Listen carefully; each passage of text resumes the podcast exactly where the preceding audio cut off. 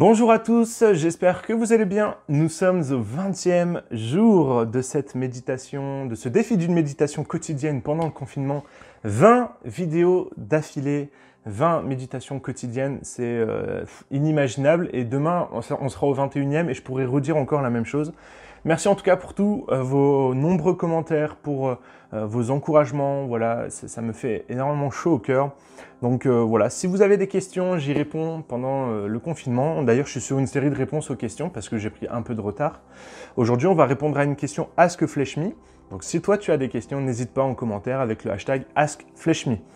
Et la question du jour, c'est AC1114 qui nous pose la question, qui nous dit Un chrétien peut-il manger du porc? C'est une question euh, que je retrouve souvent parce que c'est vrai que dans les Écritures, quand on lit l'Ancien Testament, quand on lit euh, notamment le, Lévitique, quand on lit le Deutéronome, quand on lit euh, l'Ancien Testament et l'histoire du peuple hébreu, Dieu demande au peuple de s'abstenir de manger du porc.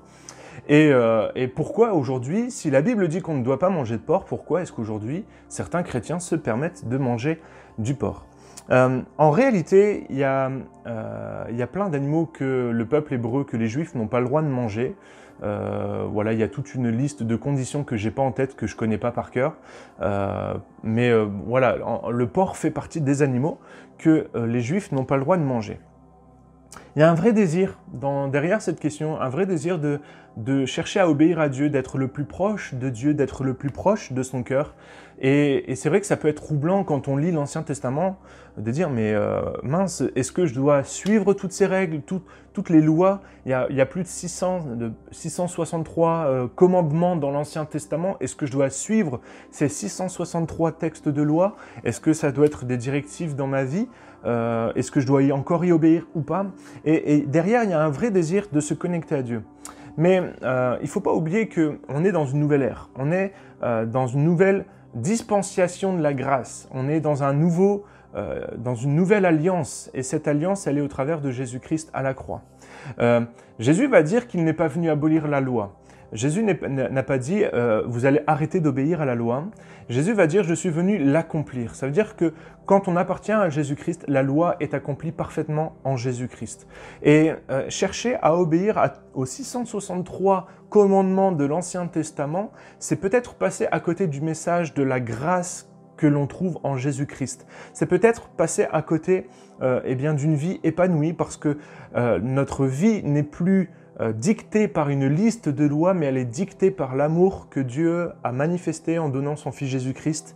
Euh, le profond désir de Dieu a toujours été d'être connecté avec nous, de, vivre avec nous et, passer notre temps à, suivre les 663 textes de loi de l'Ancien Testament, c'est peut-être se priver de ce que Dieu cherche, c'est-à-dire chercher à se connecter à nous, à nous enseigner, à nous parler et à nous influencer directement sur nos conduites et nos façons de vivre. Donc, euh, il y a cette notion hein, de, dire, mais maintenant, qu'est-ce que je fais? Les 663 commandements de l'Ancien Testament, qu'est-ce que j'en fais? Est-ce que je dois continuer à y obéir ou pas? Euh, Certains théologiens vont s'accorder à dire que la loi euh, de l'Ancien Testament est divisée en trois parties. Il y a premièrement, il y a la loi morale, c'est-à-dire c'est les dix commandements. C'est ce que Dieu a dit à Moïse, c'est ces dix commandements euh, que Dieu a donnés. Cette loi morale, c'est ce que Dieu veut pour tous les hommes. Et je crois que si tu veux suivre les commandements de Dieu, il faut que tu t'attaches à suivre ces dix commandements, euh, à les apprendre, à les connaître, et, que tu puisses eh bien, les, suivre pour ta vie. Ensuite, il y a une deuxième partie, c'est ce qu'on appelle les lois cérémonielles. Les lois cérémonielles, c'est tout ce qu'il fallait faire pour se connecter à Dieu, quel sacrifice il fallait faire pour demander pardon pour ses péchés, quel sacrifice il fallait faire pour louer Dieu, quel sacrifice il fallait faire pour faire une demande à Dieu, quel sacrifice il fallait faire euh, pour telle fête, pour telle, euh, comment il fallait se souvenir de ce que Dieu avait fait, comment il fallait faire ça. et le Lévitique est rempli de, lois, ce qu'on appelle des lois cérémonielles, de comment est-ce que je fais pour me purifier, comment est-ce que je fais pour demander pardon, comment, euh, qu'est-ce qui est pur, qu'est-ce qui n'est pas pur. Et la troisième partie, c'est des lois, les lois d'un pays. Euh, le, peuple d'Israël, le peuple de Dieu, a pris possession de la terre promise et ils se sont organisés en États. Ils sont devenus un État. Il y avait un roi, il y avait des chefs et, il a fallu euh, mettre en place un loi, des lois pour le pays, pour administrer le pays. Et, parmi les 663 commandements de l'Ancien Testament, font, fait partie des lois d'administration du pays. Beaucoup s'accordent à dire que euh, si on devait résumer peut-être un peu brièvement, mais si vous voulez suivre les commandements de l'Ancien Testament, contentez-vous de suivre les dix commandements, parce que même Jésus va dire que de ça va dépendre toute la loi et tous les prophètes. De ces dix commandements dépendent toute la loi et tous les prophètes. Donc, suivez ces dix commandements. Est-ce que vous pouvez manger du porc?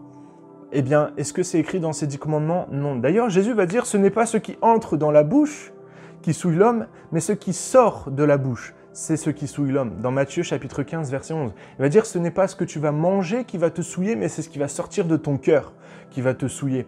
Et l'apôtre Paul, lui, va écrire que ce n'est pas un aliment qui nous approche de Dieu. Euh, euh, si nous en mangeons, nous n'avons rien de plus. Et si nous n'en mangeons pas, nous n'avons rien de moins. 1 Corinthiens chapitre 8, verset 8.